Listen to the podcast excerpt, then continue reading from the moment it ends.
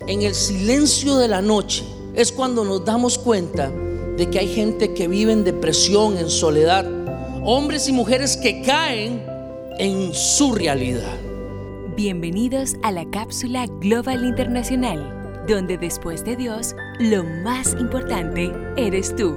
Quiero hablarles acerca del invierno, el intercambio y la vida que yo puedo celebrar. Ahora, vamos a hablar un poquito acerca de la Navidad se convierte en la época donde empezamos a ver algo distinto porque todo el año hemos pasado en un ajetreo constante, pero viene esta época y como que nos empieza a cambiar el chip, ¿verdad? Es lo que pasa.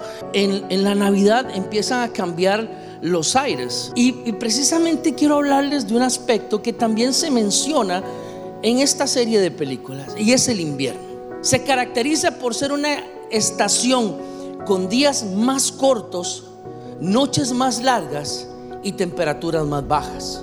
Sucede que el invierno hay muchos lugares que trastorna nuestra vida.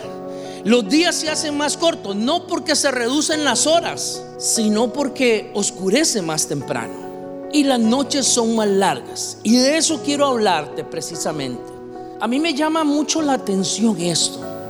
Y lo escribí en mi libro acerca de las noches largas.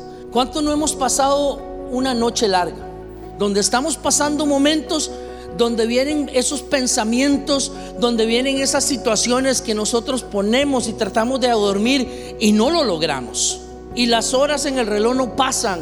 Y usted y yo estamos inmersos en una situación que nos viene a la memoria cosas que hemos no logrado, cosas que no han pasado en nuestra vida. Viene a nuestra memoria un pasado que todavía seguimos cargando en nuestro presente. Vienen esos dolores o esos sentimientos de frustración que nos hacen reflexionar y pensar y nos hacen levantarnos de la cama y empezamos a vivir depresiones, tristezas y las noches se hacen largas. En el silencio de la noche es cuando nos damos cuenta de que hay gente que vive en depresión, en soledad, hombres y mujeres que caen en su realidad. Estando en una época tan linda como la Navidad, puede ser que por dentro usted y yo estemos reflejando que estamos felices, que estamos viviendo la mejor época de nuestra vida y que todo está bien, pero por dentro no es así. Por dentro estamos viviendo una tristeza, un funeral. Estamos viviendo en algo que nos está carcomiendo en nuestra paz, que nos está robando nuestra identidad. Pero estamos en Navidad y llenamos nuestra vida solamente de regalos y vamos de fiesta en fiesta, pero al terminar eso, cuando se apagan las luces, usted y yo sabemos que nos espera una realidad. Ahora, estas noches largas uno elige cuánto tiempo quiere vivirlas. La elección está en mí. Podemos pasar dolor, sí, el dolor es inevitable, pero el sufrimiento, yo elijo cuánto tiempo quiero estar en eso. Y lo que yo no le pongo fecha de vencimiento, lo voy a seguir postergando. No puedo pasar de, de, Navidad en Navidad o de fin de año en fin de año tratando de sobrellevar esto. Hay un día en que hay que ponerle fin a esa noche larga. Y viendo esta película yo decía, wow, qué interesante porque hay un intercambio que pasa. ¿Y qué es la palabra intercambio? Correspondencia mutua de una persona o cosa con otro. ¿Era justo que un hombre muriera por nosotros en una cruz?